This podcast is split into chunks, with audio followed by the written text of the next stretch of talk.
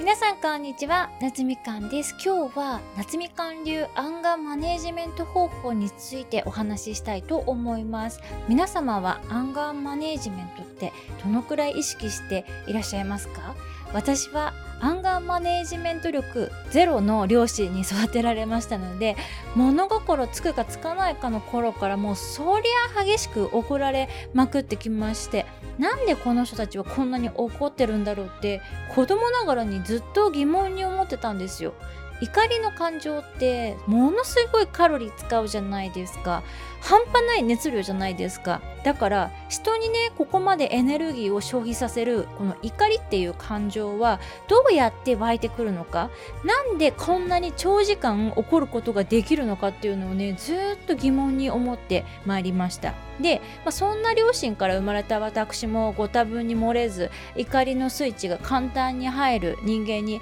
育ちました。ですのでね特に10代の頃は本当に私ひどくて彼氏のことがまあムカつくことってあるじゃないですか。でそのムカついた瞬間に普通にね日中ですよ。路上でまあ他の人とかめっちゃ見てる中で自転車から引きずり下ろして殴ったりとか してましたし別の彼氏にもいきなり飛び蹴り食らわしたりとかね全然してました。ほんとやべえやつですよね。20代前半までぐらいの私はねほんと猟奇的な彼女なんてもんじゃないぐらいもう猟奇的だったと思います。でまあ、今ね改めて自分の両親と、まあ、当時のいつもプリプリしていた私を客観的に、まあ、観察してみてなんであんなに怒りの感情がコントロールできなかったのかっていうことをね考えてみたんですけど、まあ、何個か気づきがありました。一つ目はですね伝えたいことをうまく言語ができなかったからその自分への苛立ちが、まあ、怒りになっちゃったっていうパターンですね。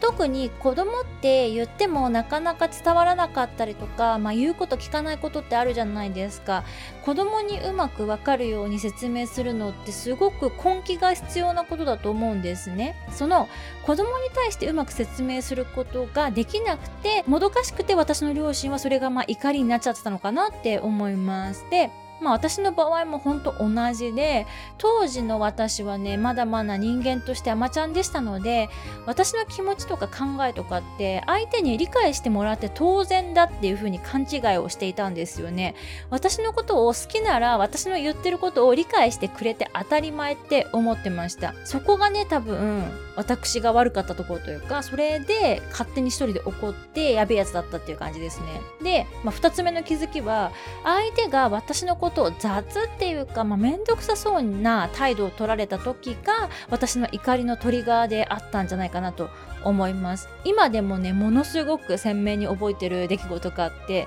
まあ、デートの待ち合わせの時に、まあ、相手が結構遅れてきてで挙句の果てに具合悪いから帰るって言い始めた時にだったら最初から今日はなしにしようって言ってくれればいいのにってそこでこう体調が悪いって言ってる相手をねめちゃくちゃこう怒り倒したことがあってで今の私だったら絶対そんなことでそこまで怒んないんですけど当時の私はもう自分がすっごいどうでもよい存在だと思われてるって被害妄想しちゃったんですよね。でそれは純粋に自分で勝手に自分の価値をこう低く見積もっていたからだと思います。だから、まあ、そういう存在な扱いをされたっていう被害妄想で勝手に傷ついてしまってそれが怒りになったのかなと思いますね。現在の私はですねあんまり怒るっていうこと自体がねないんですけどどうやって、まあ、怒らないでいられているかと言いますと相手に期待しないってことは一番ねまず効果があることだと思うんですけど他にも例えばね何かしらイライラさせてくる人とか物事があった時に